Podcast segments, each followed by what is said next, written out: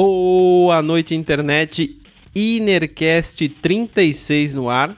Eu me chamo Roberto. Do lado de lá, o meu amigo Alan. Salvem. Do outro lado ainda, o meu amigo Fábio. Olá, mano, tudo bem? E no programa de hoje você já sabe do que a gente vai falar, porque tá escrito aí no título do vídeo e do podcast. Você já tá ligado. Mas antes de começar, eu vou te pedir o que todo mundo pede. Se puder, se possível, siga a gente nas redes sociais, Instagram e Twitter. Só bater Inercast Podcast lá, que você vai nos encontrar. Se tiver preguiça, você pode pegar um link que tá aí na descrição aqui do podcast ou do, ou do vídeo e acessar nossas redes sociais e seguir a gente. E, e seguindo a gente, você tem a oportunidade de receber eventualmente um corte de algum vídeo é, antigo, algum episódio antigo que a gente já fez, se interessar pelo corte e pelo episódio e assistir ele completo. Segue a gente lá se você puder, que você ajuda a gente bastante. Se você estiver assistindo a gente aqui no YouTube, saiba que você não precisa olhar a nossa cara.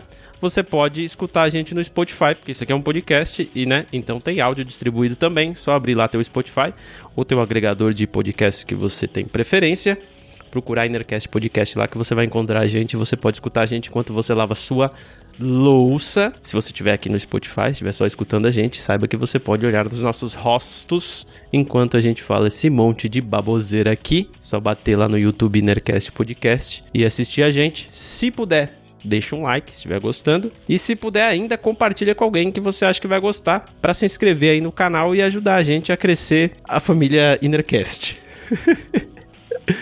Então, esses são os recados iniciais.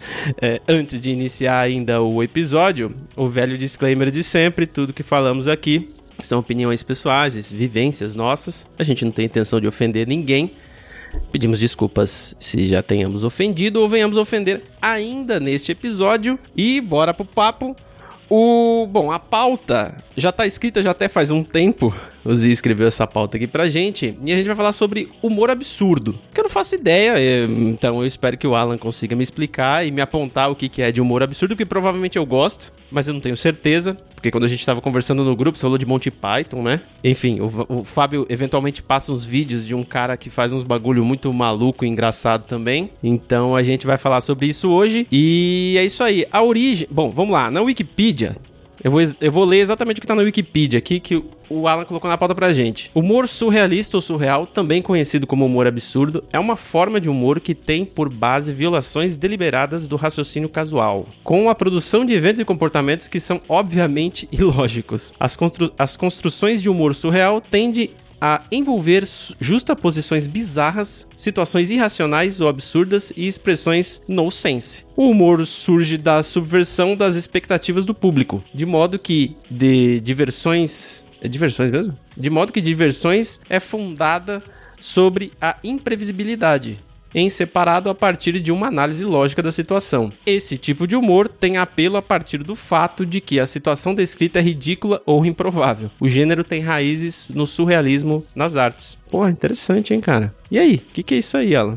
Não sabia que era tão complicado. Achei que fosse mais é, engraçado. rapaz, é, acho que a teoria é sempre mais complicada, né? Mas é, é basicamente o, o, o, tipo de humor é, antes do humor virar extremamente é, burro e chapado do, quando as, as sitcoms começaram a tomar conta de tudo. E assim, não vou fazer aqui uma crítica é, à toa das sitcoms, simplesmente porque eu também sou consumidor de sitcoms, fui por muito tempo e, e quando ainda aparece uma boa, eu ainda sou. Fala então aí, deixa que eu faço. Sitcom é uma bosta. Pronto. É uma prossiga. bosta. Sitcom é uma bosta. É, é, é, aquele lixo que a gente que a gente curte consumir de vez em quando. Eu faz muito tempo realmente que não assisto nenhuma sitcom. Mas o que, que é sitcom? Por que, que chama sitcom? Comédia de situação. A gente fica, ah, puxa, a pessoa se meteu numa, numa enrascada, hahaha, ela está não sei o quê. É o humor fácil, é o humor é, simples. Mas quando você faz o toda essa explicação complicada aí que você falou, que tá na Wikipédia, você extrai do espectador, você tira da, de uma pessoa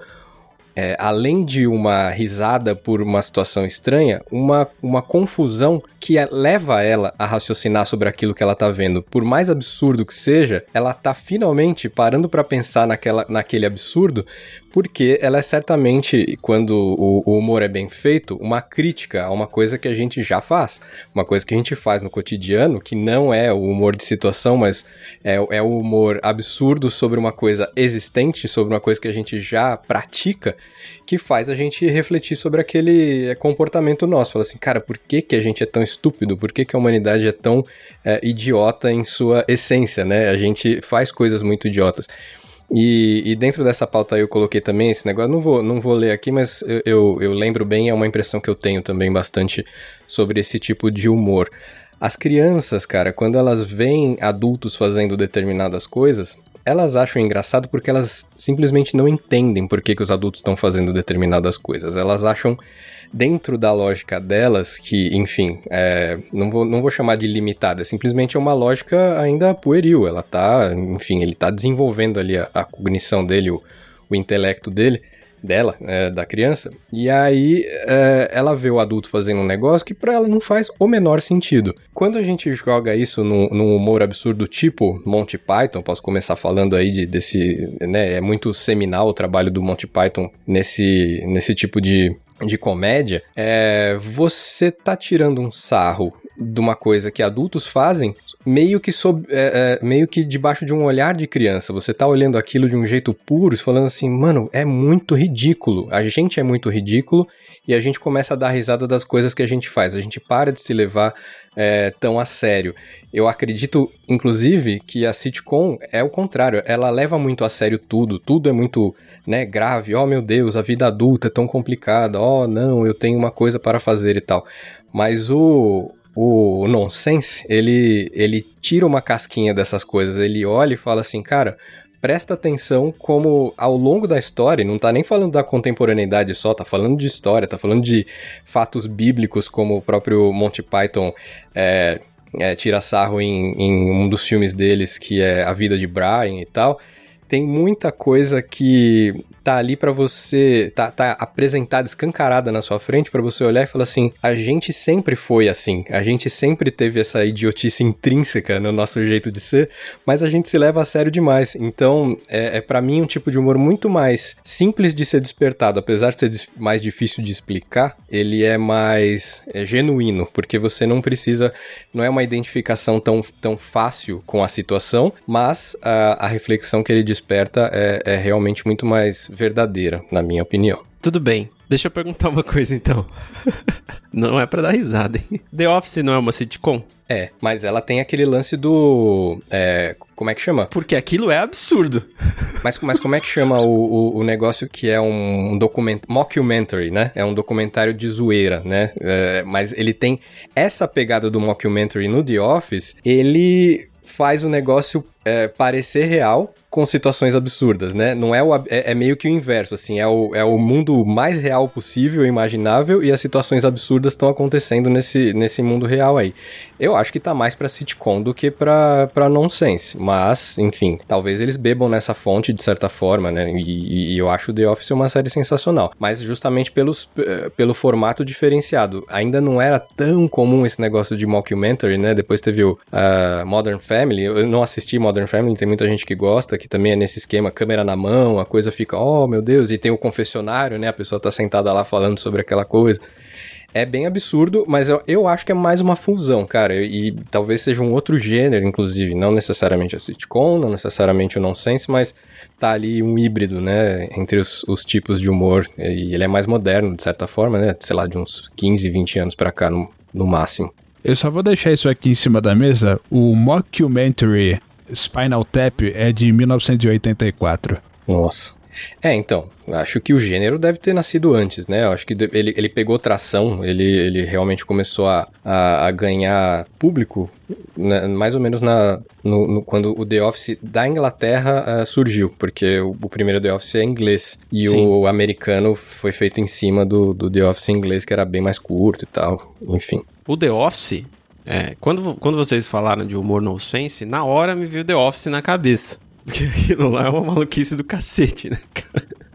É, mas pensa assim, se você for pra Monty, Monty Python, por exemplo, é, tem coisas do tipo cavaleiros medievais a a, a, da távola redonda lá andando em é, cavalos imaginários, tá ligado? No, no nada e, e, e tendo diálogos absurdos. Então, assim, é, essa, essa pureza na estupidez não, mas do, é você tá você Não tá é um lance esquecendo que do assistente. O assistente com os dois cocos. Exatamente, fazendo o som do cavalo. Cara, assim, eu, eu acho até. Eu acho até que com o Monty Python deve, ser, deve se ter estreado o tipo de humor pra chapado, né? Pro cara que tá. Pô, o cara, o cara consumiu umas drogas, ele tá olhando e fala assim: Meu Deus, o que, que é isso que eu tô olhando? E começa a se mijar de rir do começo ao fim.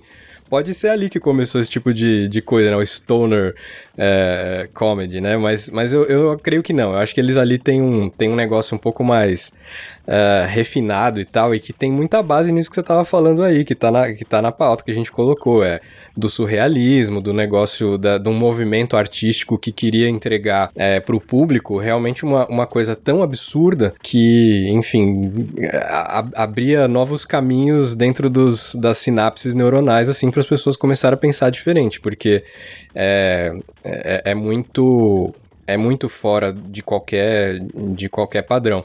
E assim, o Monty Python, hoje, se você.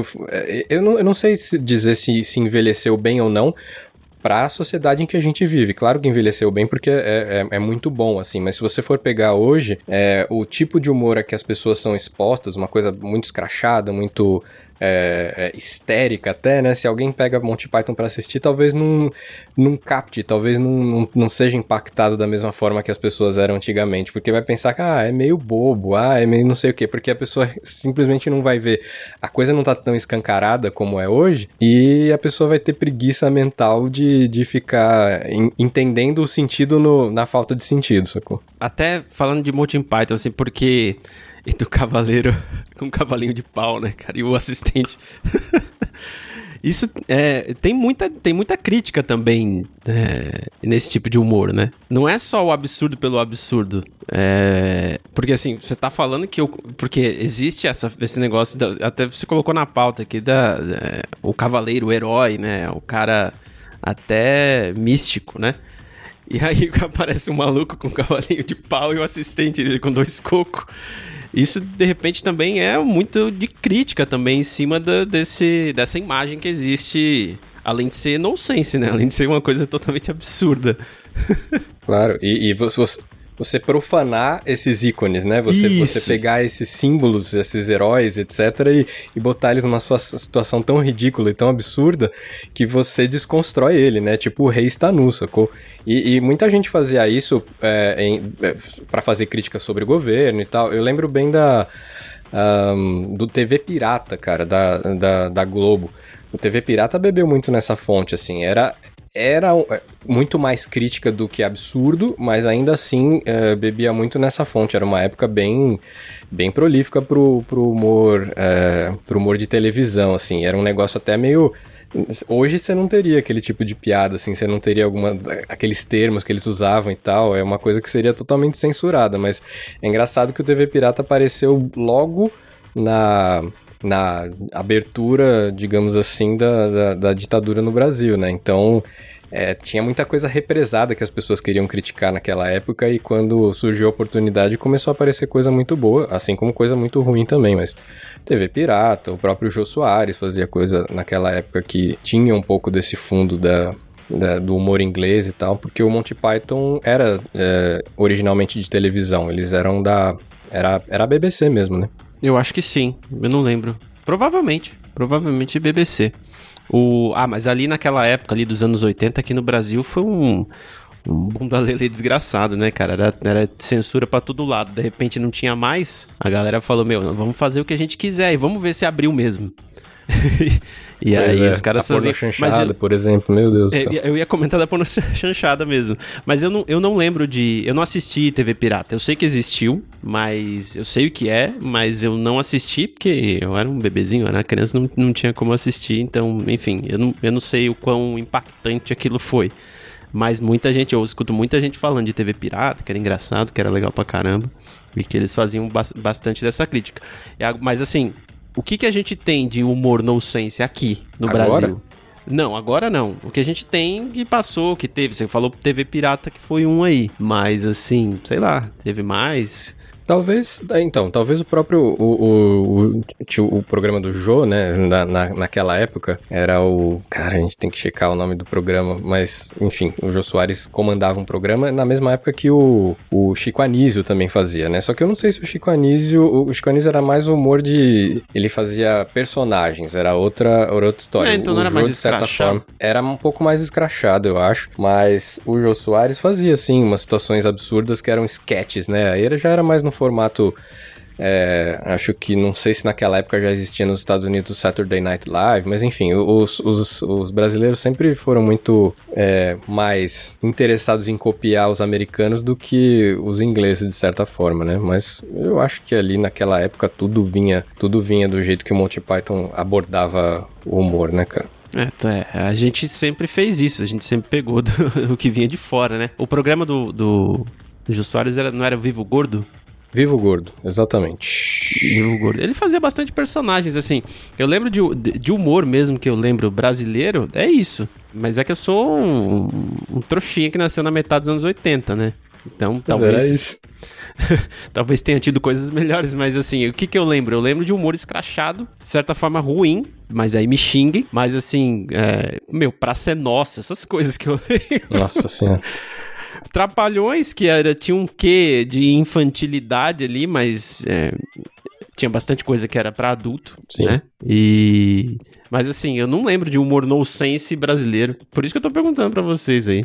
É, então, Assim, no sentido de que a gente tá falando aqui, né? eu acho que, é, sendo eu e também o Fábio, pessoas criadas com, enfim, um, um certo, uma certa propensão a querer consumir conteúdos em inglês, etc e tal, a gente tinha, acabava, quando a gente é, começou a entender melhor a língua, e estou falando por mim, mas eu imagino que seja um pouco da, da, da experiência dele também, começou a, começou a pegar mais pra ver esse tipo de coisa gringa, porque no Brasil não tinha realmente nada análogo, nada muito à altura ainda, né, do, do que já estava se fazendo lá fora desse tipo de, de humor, né? Então, até hoje, eu ainda. Eu tô, tô pensando aqui em coisas que nos fazem dar risada, né? Tipo assim, você vai olhar um Trapalhões e dar risada hoje em dia? Não, você vai olhar. O, o que. A, a- última chama de, de humor dentro da gente é, é o que desperta realmente esse, esse fusívelzinho doido aí que, que, do nonsense, que faz a gente ter que ter uma sacada completamente diferente né, na cabeça pra poder é, entender e se divertir, né? É, eu perguntei do. É, justamente, eu perguntei se era uma. Se, se cabia crítica no humor nonsense e se, de repente, a base do humor não seria a própria crítica. Por que, que eu perguntei isso? Porque se a gente. é, se for uma crítica, realmente, depende de você entender a crítica pra poder achar aquilo engraçado. Se aquilo não tá no teu meio, por exemplo, se você tá vendo, sei lá, Monty Python, que é uma parada inglesa de anos atrás. É, se você não consegue. É o que eu tô dizendo é o seguinte: se você não consegue entender as referências, talvez você não consiga achar aquilo tão engraçado quanto. quanto é de fato, né? É, eu, eu acho que tem camadas, cara. Eu acho que tem, assim, o, o Isso. humor nonsense por é, definição, ele vai te impactar pelo absurdo. É a primeira coisa.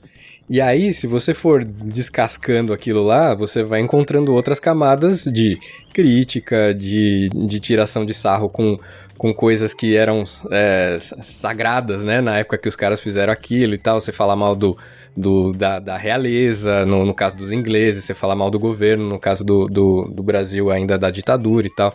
Então, é, o humor inteligente, ele sabe ocultar, é, tirar da obviedade aquilo que ele deseja em última instância fazer, né? Que é, que é aquela crítica bem contundente, e ele coloca atrás de umas camadas que é, é aquele tipo de. aquela piadinha, né? De tipo, ah, não, ele tá. é, tem uma roupa assim, mas só, só os inteligentes conseguem ver, sacou? Então, é, acho que é um lance meio por aí, assim. Ele tem é, algumas coisas que não estão ocultas, mas simplesmente vai depender de um certo é, é, nível de, de, de interesse, não é nem, não é nem de, de intelectualidade da parte de- do espectador, mas de interesse em, em se deixar é, é, se deixar cutucar por aquela por aquele tipo de, de, de, crítica, né? Ô, Fábio, deixa eu te falar uma coisa. Eu vou falar pro Fábio porque foi ele que me apresentou, o, o Jorge Carlin. Foi você que me apresentou esse cara. Que Deus okay. o tenha, inclusive. é, você. é, o, pode ser, o stand-up, ele é stand-up, beleza. Tanto que até nem, nem tinha stand-up no Brasil até há pouco tempo, de repente é, virou só o que tem, e aí acho que morreu, né? Porque, sei lá, te, teve demais. Mas enfim, o stand-up dele era humor no sense? Era esse humor que a gente tá falando aqui? Uh, não. Não, definitivamente não. O George Carlin, na verdade, eu acho que foi por uma questão de oportunidade que ele foi pro stand-up. O que acontece é que ele era um cara extremamente cínico e cansado, né, da, da nossa espécie, da forma como ele é, e ele sempre foi extremamente franco né, na, nas abordagens, nas observações que ele fazia em relação a isso. Acontece que por acaso era engraçado pra caralho. E ele acabou ganhando sucesso em função disso. Apesar de que não, é... quem vê ele pela primeira vez no, no, no auge da, da carreira dele imagina justamente isso. Tem um cara falando uma porrada de verdade, mas ele fala de uma forma que não dá para não dar risada, né? Porque realmente tem idiotice demais na nossa espécie para explorar. Mas ele, na verdade, tem uma carreira de humor que vem lá desde a década de 60, onde se você for ver, não era tão engraçado assim, né? Ele ele veio tentando com força há bastante tempo. Quando você me apresentou ele, eu lembro de, de, de ter visto assim. Aí eu, porra, é um velhinho, né, mano? Fazendo stand-up, assim, né? Show de, de humor. Eu sempre pensava assim, cara, mas por que, que ele resolveu fazer isso depois de velho? Porque, sabe, a gente tem essa, né, de achar que o cara começou ontem, fez sucesso hoje e é isso aí. Mas, como você tá me falando, ele já vinha tentando há um bom tempo.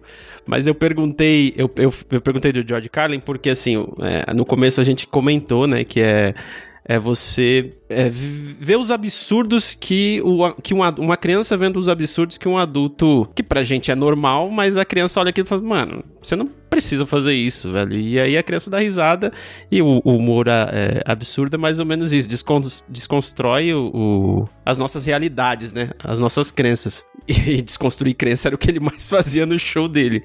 E eu lembro de uma parte do show dele que ele fala um negócio de Deus, assim, ele fala: é, você, você tem que fazer o que ele tá pedindo, porque senão ele vai te castigar, vai te. É, enfim, fala um monte de atrocidade que ele vai fazer com você, e aí no final ele termina assim: Mas ele te ama. But he loves you. é muito engraçado. He loves you and he needs money. Isso, Mas... e ele termina assim.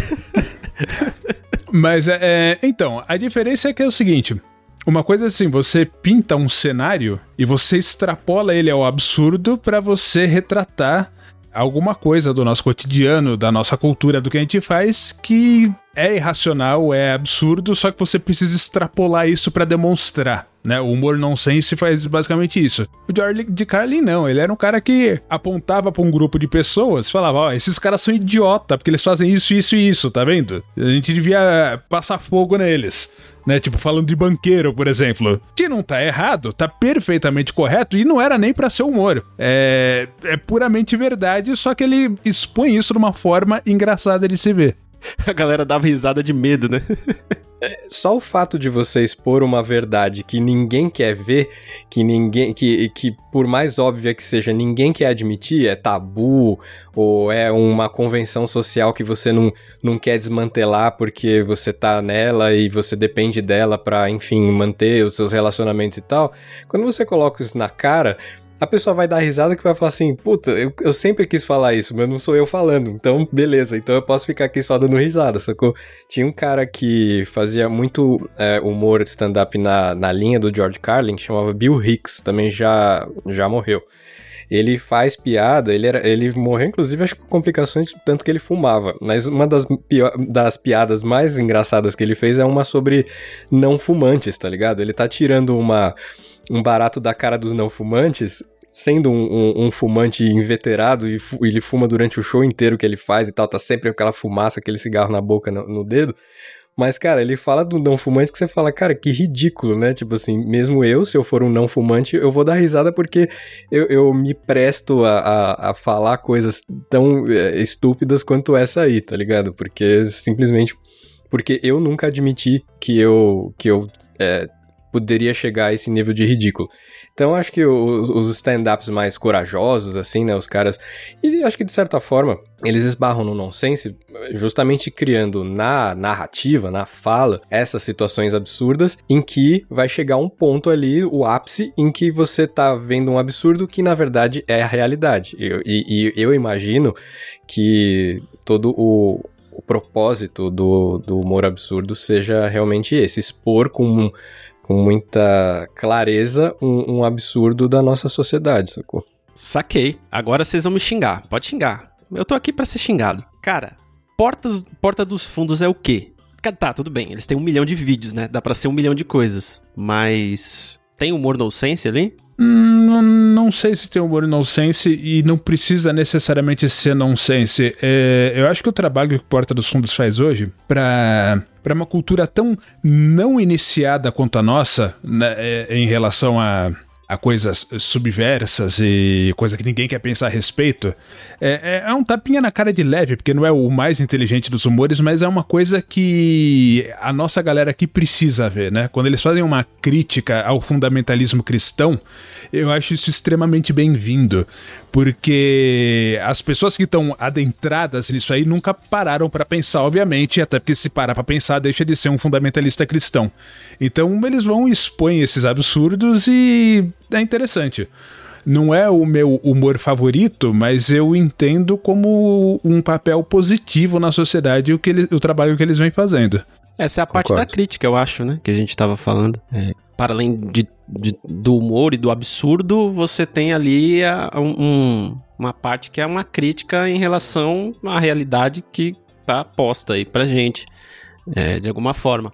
Aí vem a pergunta, que, mudando da, da, de alhos para bulgares, mas vem uma pergunta que é o seguinte: é um humor absurdo, correto? Então você fala coisas absurdas no humor absurdo. O quão absurdo você pode ser? Entende o que eu tô falando? Assim, o cara é racista e fala, ah, não, mas eu tô fazendo humor absurdo aqui, então... É. aí, aí que tá. Eu acho que eu ainda imagino que existam linhas divisórias aí nessas, né, entre absurdo, é, preconceito, racismo, discriminação, etc. Ser um tal, porque... do caralho. Pois é, porque existe xingar, existe discriminar e existe é, é, criticar né? Então, existem gradações é, para o. E aí, né, qual é o limite do humor? É a, é a piada que todos os humoristas fazem no Twitter. A, é, qual é o limite do humor? Será que encontramos o limite do humor e tal, não sei o quê? Cara, é, qual, assim, se alguém. Eu vou, falar um negócio muito besta que eu falo pros meus filhos, cara. Às vezes um tá tirando sarro do outro, eles são irmãos, irmão se zoa pra caramba e tal, mas de repente. Aí eu paro tudo, eu falo assim, ô, cara, falo para um deles, qualquer que seja. Quem tá rindo? Ah, eu, quem, quem aqui tá rindo? Aí ele fala, eu. Fala assim, só você? Aí ele fala, só eu. Fala assim, então se só você tá rindo, não deve ser engraçado para todo mundo. Entendeu? Eu acho que é meio essa ideia, assim, se você tirar sarro de uma característica física, étnica, etc e tal, de, de, de algum grupo de pessoas, de uma pessoa e tal, você tira aquela, aquela graça e você vai tirar risada de quem pensa como você da mesma maneira preconceituosa, é, qual é o mérito? Entendeu? É, qual, qual é o mérito? Porque isso, isso é, é uma piada ou é simplesmente uma, um compartilhamento de, de preconceitos entre os, as pessoas que pensam como, como você? Então, cara, não, eu, eu acho que para mim a linha é bem clara, para muitas pessoas não deve ser, né? Só que não cabe a nós ficar aqui também é, delimitando tudo. É, é, a nossa opinião e, porra, é, é isso. Eu quero falar, a nós não cabe nada, mas tá tudo bem. Tem uma grande ironia nisso aí, é essa crítica de stand-up e os comediantes, né? Porque o mundo de repente ficou chato e não se pode mais fazer humor com nada, etc e tal. E aí vem um papozinho bem besta, bem cretino, de que assim, hoje em dia você precisa ter coragem para fazer uma comédia falando do que você quiser sem se preocupar com os politicamente corretos, né? Pensando assim, pois é, né? Tão difícil, tão complexo, você nunca vai achar meia dúzia de cretino que pensa que nem você e vai se divertir com as merdas que você tá falando. Mais fácil é ser os os tais SJWs, né, que vocês mesmos assediam na internet, né? Isso sim deve ser fácil, né? Pois é. Eu cheguei nesse. Por que, que eu tô falando isso? Porque, eu... enfim, a gente tá conversando aqui, eu tô lembrando de humoristas e, e lá se vai. Eu lembro de um humorista XYZ brasileiro que já faz um tempo, a... bom, se você não é daqui de São Paulo, aqui em São Paulo teve uma época que eles estavam expandindo o metrô. Aliás, teve uma época não, eles estão fazendo isso há 20 anos e nunca termina. e eles iam passar por um bairro daqui de São Paulo que se, que se chama Higienópolis, que é um bairro de gente rica e que tem é, uma população de judeus lá nesse bairro. E o pessoal do bairro a galera que mora lá no bairro fez um abaixo assinado, fez alguma coisa, sei lá, foi na prefeitura para impedir que colocasse uma estação de metrô lá. E aí foi até uma parada polêmica, porque uma das pessoas que foi entrevistada chegou a falar que é, quem anda de metrô é muito diferenciado. Gente diferenciada vai começar a aparecer aqui no. isso, isso. Então, assim, para além dessa babaquice que essa pessoa falou, né? Porque é uma idiotice, enfim, é uma pessoa imbecil. Aí teve um humorista que, é, diante da polêmica, quis aproveitar também o hype para poder ganhar visibilidade, porque é isso que, que, se faz. Ele comentou que o pessoal de Higienópolis, eles não queriam lá porque eles estavam é, com medo de lembrar dos trens de Auschwitz. De Auschwitz, não, da Alemanha, né? dos trens que, que carregavam os judeus para a morte. Eram trens que carregavam as pessoas para elas, para elas serem mortas. E aí foi um bafafá desgraçado, porque como que o cara faz uma piada com uma porra dessa, né, velho? Tipo assim, milhões de pessoas morreram por causa dessa merda. E aí é o que eu queria falar aqui para vocês, segurar essa bomba aí, que isso foi nonsense que ele fez. Veja, falei nonsense, não falei que foi humor nonsense, só falei que foi nonsense. Piada com o holocausto, cara, americano fazendo, inglês fazendo, tá cheio. E, e no passado, né, quando o mundo não era chato, nossa, o pessoal, se divertia com piada sobre judeu, né, sobre holocausto e tal. Mas, cara, naquela época, é, havia menos, digamos, consciência é, de, uma, de uma certa parcela da população quanto ao que esse tipo de, de piada causava nas outras pessoas. Ou uma simplesmente ninguém ligava muito para a forma como aquilo ia chegar em determinados ouvidos e tal. O nonsense, tipo assim, é, é, para mim isso aí que você tá falando, ele tem não só tem sentido como tem alvo, né? Como tem tem tem um direcionamento específico assim. Acho que o nonsense é tipo assim, é você subverter o sentido. Nesse caso aí, o sentido é muito claro e tão claro que ele, que ele vira ofensa, sacou? Então, basicamente assim, é, nesse aspecto você não pode traduzir. Não é nonsense, é sem noção mesmo. É. É, não é nem sem noção, assim, é. É que assim, é sem noção é sem noção. Esse cara só foi um babaca mesmo em querer fazer piada com isso daí. Inclusive, eu lembro que chamaram ele na TV e tal, e foram questionar ele, e aí. Enfim, argumentou lá. Mas enfim, esse cara tá aí até hoje e vai continuar.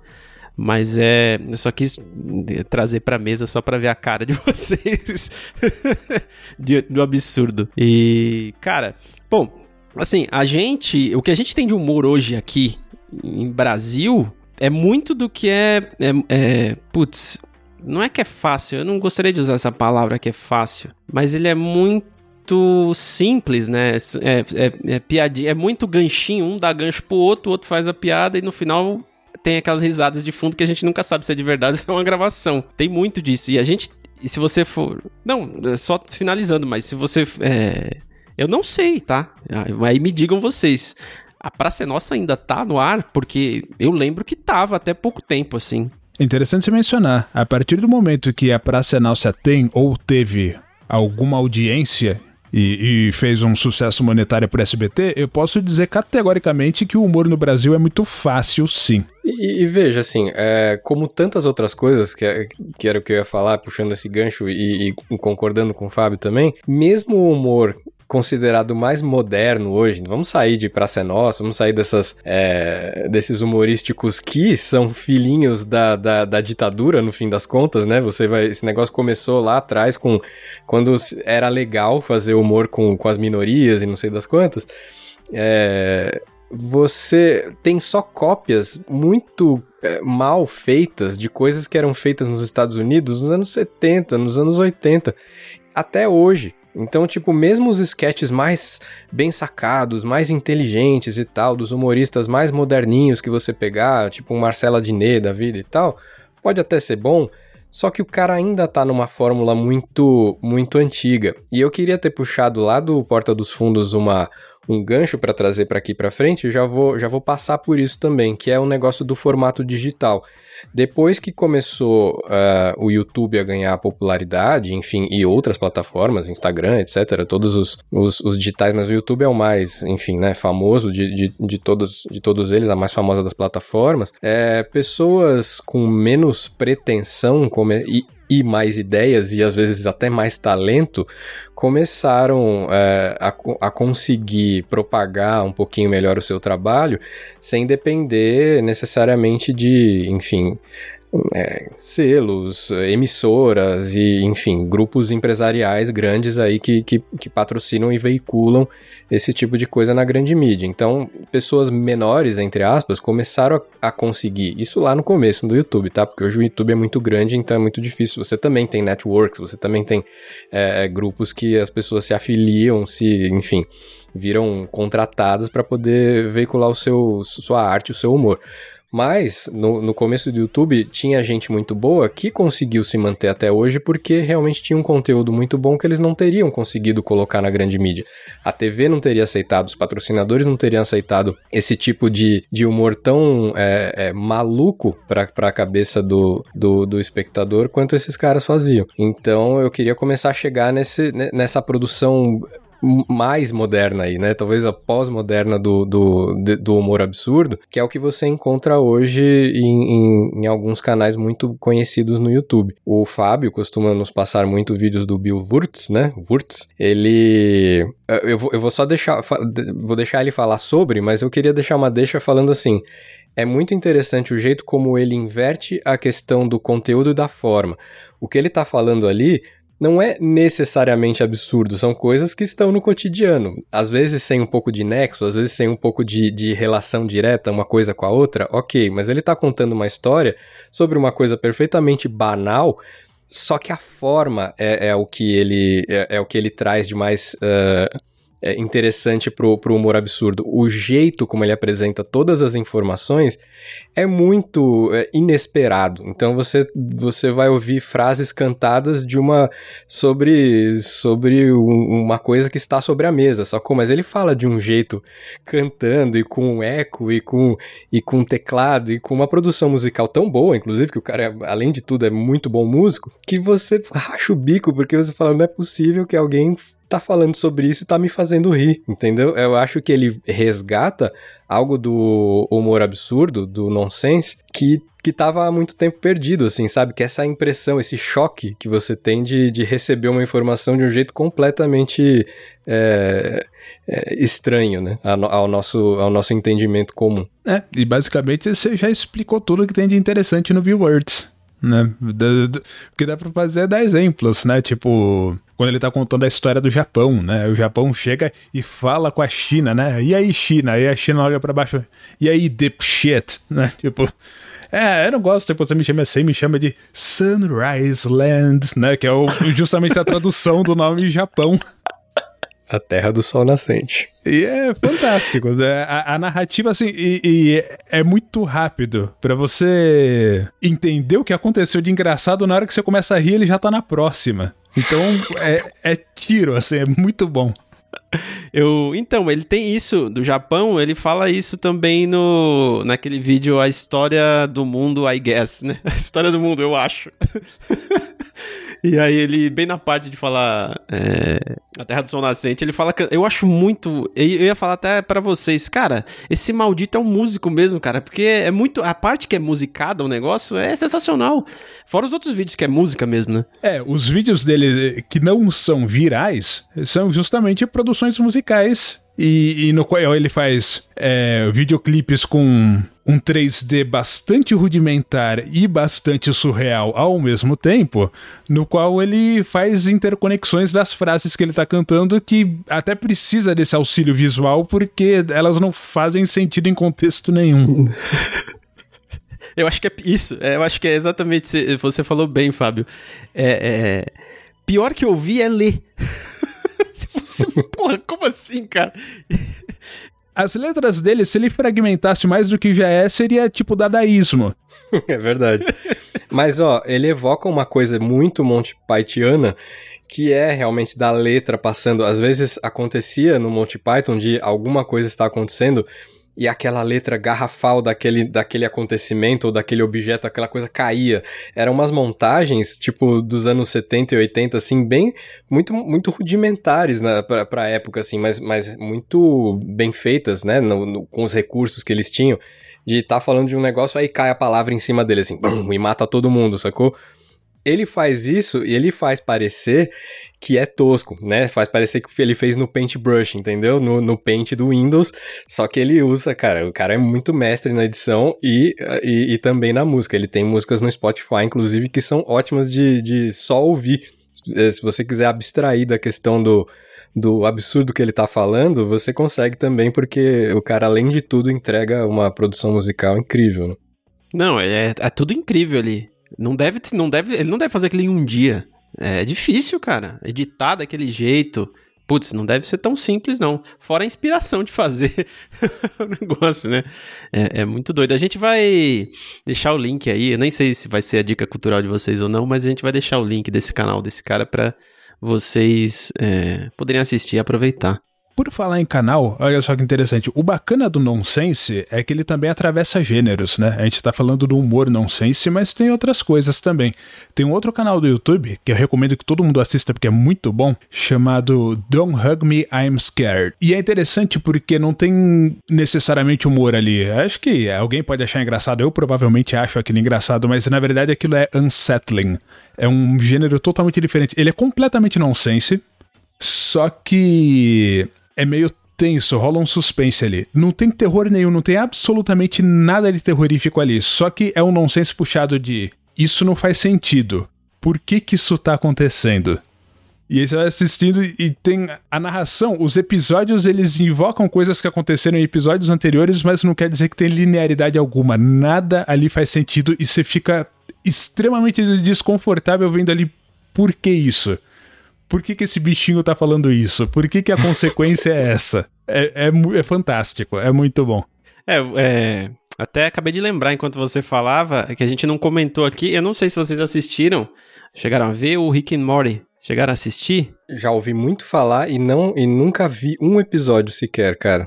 Olha, eu assisti alguns episódios para ver o que, que era toda a hype. Eu achei legalzinho, mas não tive interesse nenhum de continuar assistindo e já não lembro mais da, dos pormenores. É, assim, eu, eu cheguei a assistir duas ou três temporadas, no hype mesmo, porque tava todo mundo falando, eu queria saber o que que era. Eu gostei, assim, achei bem interessante, e, só que assim, é, ele é muito paulada, né? Então, e assim, você tem que assistir na língua original do negócio. Se você assistir um dublado, você não vai entender nada e não vai ter graça nenhuma. Então, eu não, não, não falo inglês, não manjo inglês, para mim fica mais difícil de conseguir compreender. Mas mesmo assim, eu achei um pouco engraçado. Um pouco não, achei bem engraçado, para falar a verdade. É, porque eles fazem é exatamente o que a gente tá falando aqui. Eles pegam umas coisas, invertem a realidade na sua cara mas faz sentido a inversão que eles estão fazendo, e aí você fica perdido, que você fala, puta, cara, que, que merda, que que é isso? E tem, e assim, putz, bom, quem assistiu, assistiu, quem não assistiu, enfim, eles viajam para vários universos paralelos, assim, vários mesmo, assim. Tanto que eles vivem no universo, sei lá, 300 e alguma coisa. Enfim, eles viajam por vários universos paralelos, e, e em um desses universos, é, numa dessas aventuras, porque sempre tem as aventuras, eles morrem, deu merda. Aí eles escolhem outra realidade, pegam o corpo deles e enterram no quintal no da quintal. casa deles em outra realidade. É, do, do, jeito que eu lembrava, eu acho que foi algum paradoxo temporal, não necessariamente de, de multiverse, sei lá. Ou, enfim. É, eu, eu, eu, não lembro assim em, direito Em algum também. episódio, o, o, Rick comenta com alguém de ter que viver com a realidade dele ter enterrado ele mesmo no quintal da casa dele, tipo. é irmã, ele tá falando com a irmã.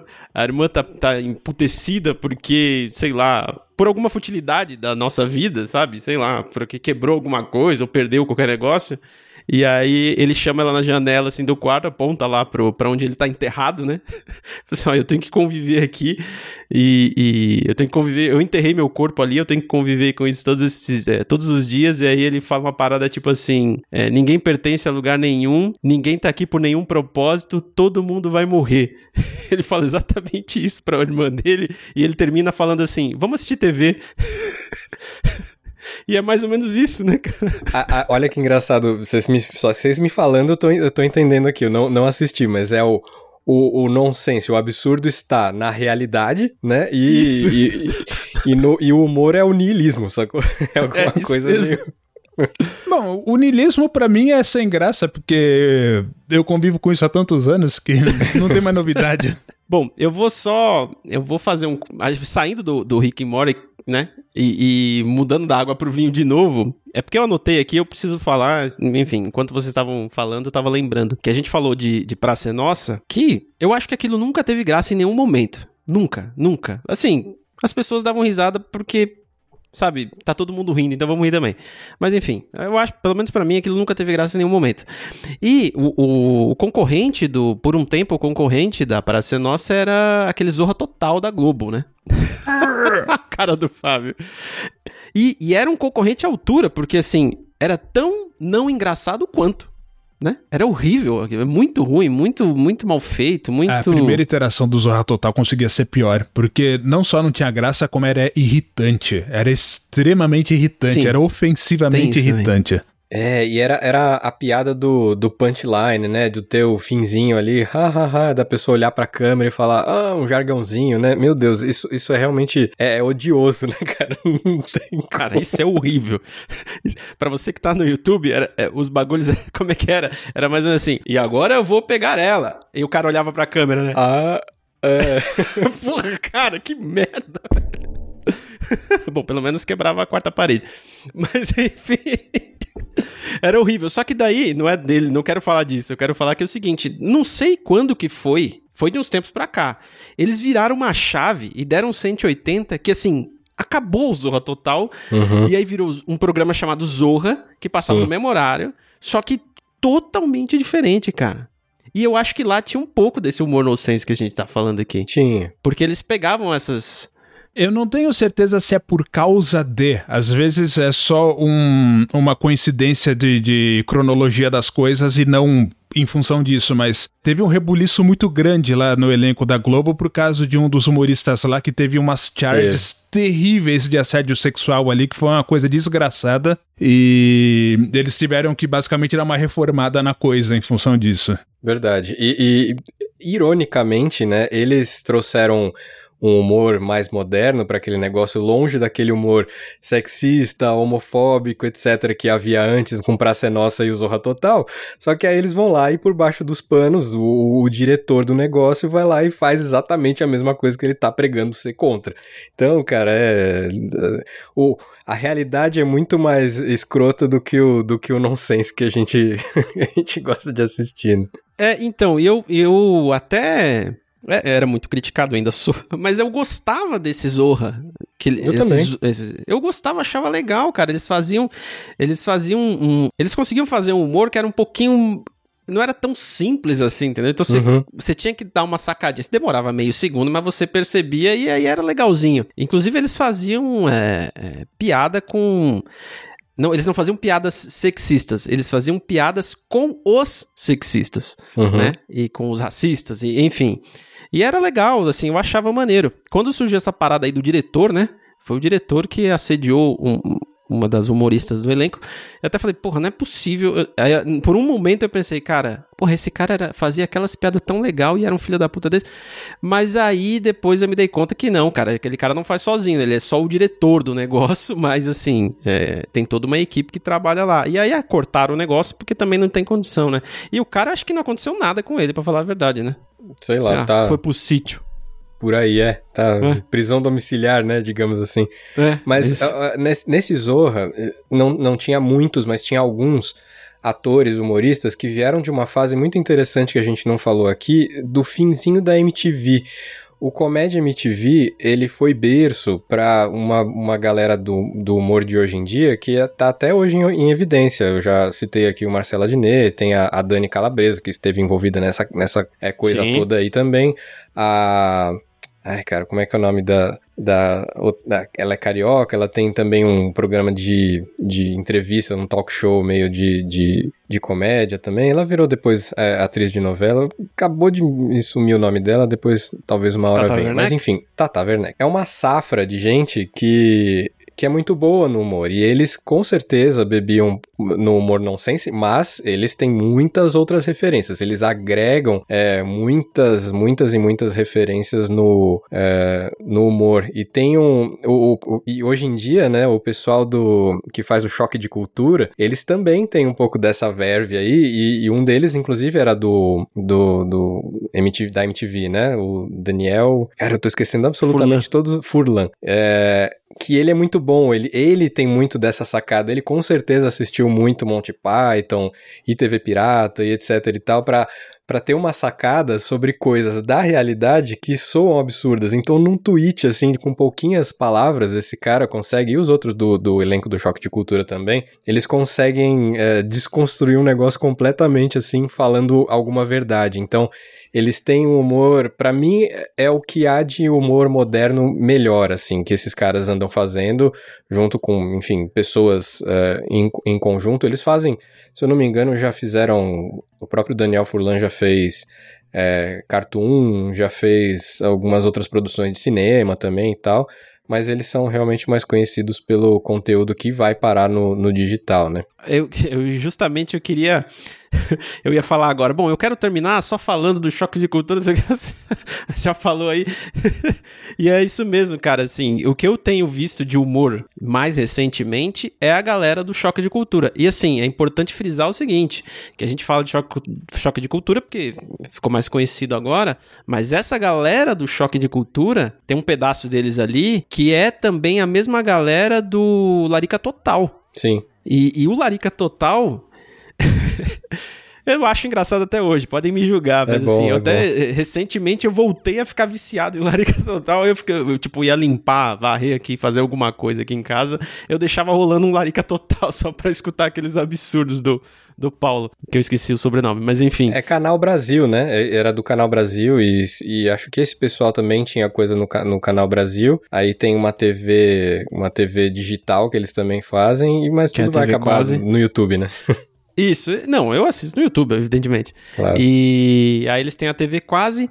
O Daniel Isso. Furlan, ele tem um programa que se chama O Último Programa do Mundo, que que é um programa maluco.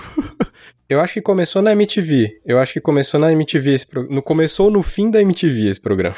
Isso, exatamente. E, enfim, tá no YouTube aí. Eles têm um hiato, eles pararam, porque acho que tem muita coisa para fazer também por causa da pandemia.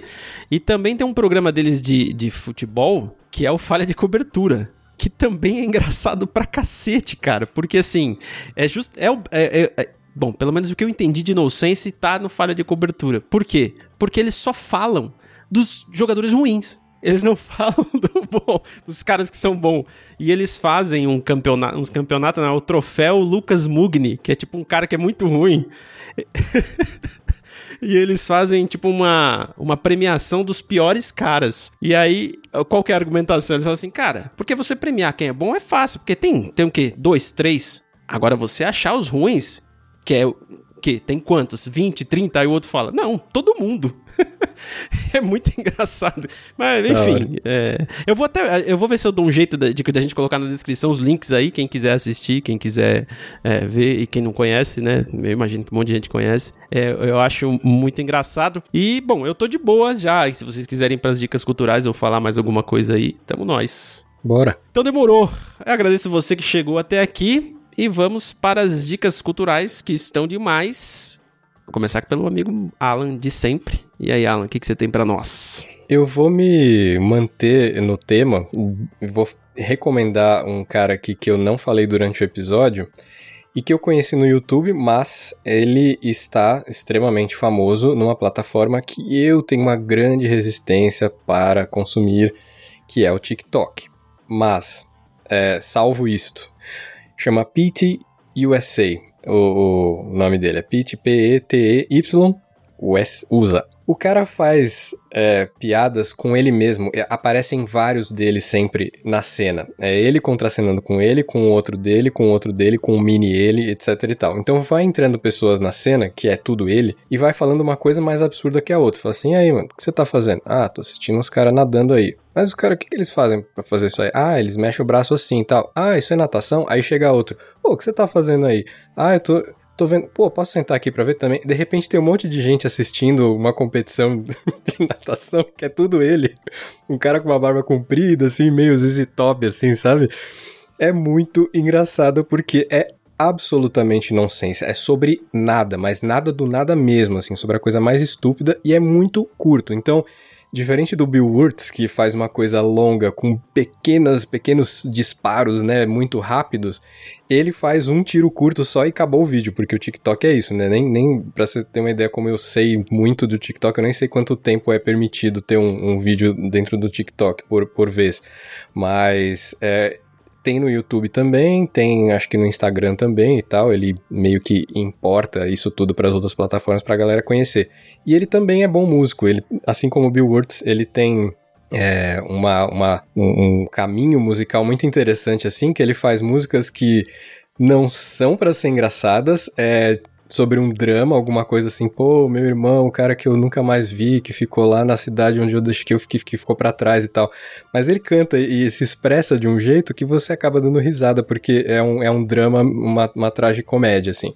Então, Pete USA é a minha dica. Eu espero muito que tenha vídeos com, justamente por ser no YouTube, que tenha vídeos com com legenda. Eu não sei se o TikTok é legendado, sei que o, o Instagram começou há algum tempo aí com, com legendas nos vídeos, uh, na língua que você escolher. Mas eu espero que dê pra ver legendado. Mesmo sem a legenda, é, já dá para entender o humor, porque é muito, muito simples e, e estúpido, mas é, é, é demais. Assistam totalmente excelente. Você que está escutando, não precisa anotar, vai estar tá aí na descrição, só rolar a barrinha lá que você vai encontrar os links, clicar e se divertir com a dica cultural. Eu vou dar algumas dicas culturais aqui. Vou começar pelo documentário que eu assisti esses dias. Não é novo, mas eu só assisti esses dias. Que é um documentário que se chama Free Solo. Eu não sei se alguém aqui no podcast já deu essa dica cultural, mas eu vou dar ela mesmo assim.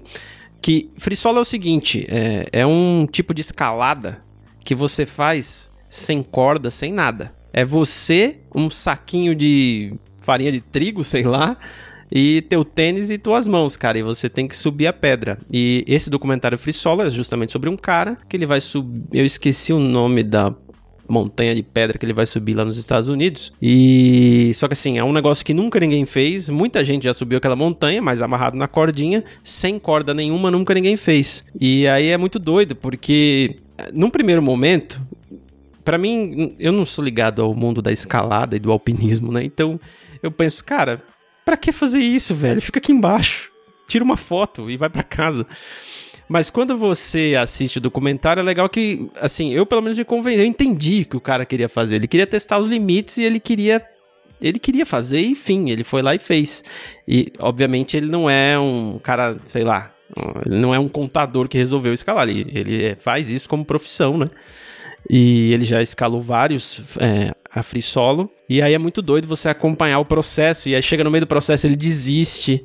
Porque ele não tá se sentindo seguro. Porque é o seguinte, ele até dá um exemplo. Eu acho que é ele mesmo que fala no documentário esse exemplo. Que ele fala assim. Ou não, acho que é alguém da equipe que fala. É o seguinte: é como se você estivesse indo para uma Olimpíada. E aí você só tem duas chances. Ou você ganha a medalha de ouro ou você morre. Então, é muito foda. É muito foda. E é exatamente isso. Se o cara cai de lá de cima, não tem, não tem o que fazer. Porque ele não vai nem com paraquedas nem nada. Ele, ele vai de camiseta, calça, tênis e o saquinho de farinha de trigo, sei lá, que, naquele negócio branco que eles usam. E é isso aí, cara. E vai embora. Deve ser um talco, sei lá, né? É, pra cal. deixar a mão. Cal, é, pode ser. E, e ele sobe o negócio lá e, e é muito legal. O documentário vale a pena. É totalmente aleatório mas eu acho que vale super a pena aí se vocês quiserem assistir. A segunda dica cultural é um livro que eu tô lendo do, Daniel Furlan, que na verdade não é do Daniel Furlan, é do Crack Daniel, um personagem que ele inventou, que se chama Você Não Merece Ser Feliz e é, Como Conseguir Mesmo Assim, que é tipo uma sátira que ele faz é, dos livros de motivacionais, esses livros aí, né? que te ensinam a ser feliz. Então, é, é, muito doido. E o Crack Daniel é um personagem totalmente maluco, né? Totalmente nonsense. Então é muito doido você ler um livro escrito por esse cara. E narcisista, e... né? É engraçado. É, não, é, é, ele, é, ele é sensacional, né? E é engraçado como ele se descreve. Ele se descreve é, ex-jogador, empresário e pai biológico. Maluco, né?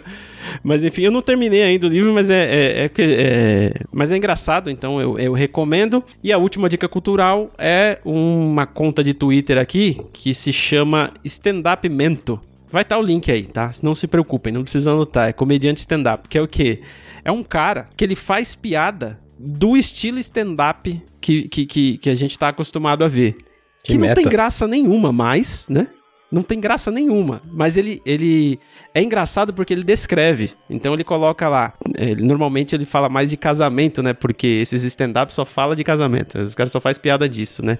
Pô, casar é horrível, né, cara? Aí ele escreve assim: plateia se levanta, alguém derruba um copo, sabe? Ele descreve a cena de um stand-up. E você dá risada daquilo, porque aquilo não tem graça nenhuma, né? E enfim, vai estar o link aí na, na descrição do vídeo. E as minhas dicas culturais são essas, espero que vocês gostem. E vamos para o recado final do nosso amigo Fábio. É, mas antes disso, só comentando, você falou é, dessa sátira dos coaches e autoajuda, etc e tal, me lembrou imediatamente daquele negócio que você me apresentou, que é o coach de fracassos. Eu tiro tanta inspiração daquilo, é fantástico. Aquilo é bom demais. Aquelas imagens, eu não tenho Instagram, então muitas vezes eu quero salvar uma daquelas e não consigo porque o negócio me tesoura, porque eu não tenho conta, me irrita, mas todas elas são excelentes, né? Pare de tentar e comece a desistir. que faz todo sentido do mundo, tipo. É, é, é, tão óbvio, né? Autoajuda é o caralho. Se o negócio der certo, deu certo. Se não deu certo, não tem pensamento mágico nenhum no mundo que vai te salvar, meu filho. Então, né? É, não existe saúde sem saúde mental. Só tem pérola lá. É fantástico. Acho muito bom. Mas é, o que, que eu vou falar? Existe um canal do YouTube chamado Terminal Passage. Eu recomendo todos os vídeos, porque esses vídeos, na verdade, eles são um acervo, tá? Imagina é, vinil, discos, na vasta maioria da década de 70, mas deve ter de outras ocasiões, mas é música fantástica de primeiríssima qualidade, até mesmo o encarte. Não tem um que não é interessante de ver enquanto você está ouvindo a música. E é tudo excelente. Eu acho que o cara põe tranquilamente esse acervo no YouTube, porque é uma coisa tão obscura que não tem nem quem vá clamar direito autoral daquilo. Mas aí você fica pensando assim, pô, como é que eu vivi até hoje sem ter ouvido isso? E como é possível que isso não tenha feito sucesso? É daí que você mandou pra gente, né? Aquelas recomendações. O que eu mandei no último episódio do Innercast foi Psycho Rock, que é muito próximo daquilo, só que era uma coisa mais psicodélica. Esse aqui ele já abrange mais coisas, tem umas funkadelias, tem jazz, tem coisa muito, muito boa. Ah, não, boa. digo que você mandou no, você mandou no grupo é aquelas alguns discos é, é dessa dessa coletânea. Eu acredito que possa ser do Terminal Passage, sim. Tem tem discos do Ian Carr lá. É, é, inclusive o melhor dele, na minha opinião, com o Nucleus, que é o Roots. Veja no YouTube, é muito bom. Totalmente excelente. Não te preocupa, só descer a barrinha que você vai encontrar os links lá. Espero que vocês tenham gostado. Agradeço quem chegou até aqui. Compartilhe se você puder e tchau. Tchau. Falou aí, mano. Até mais.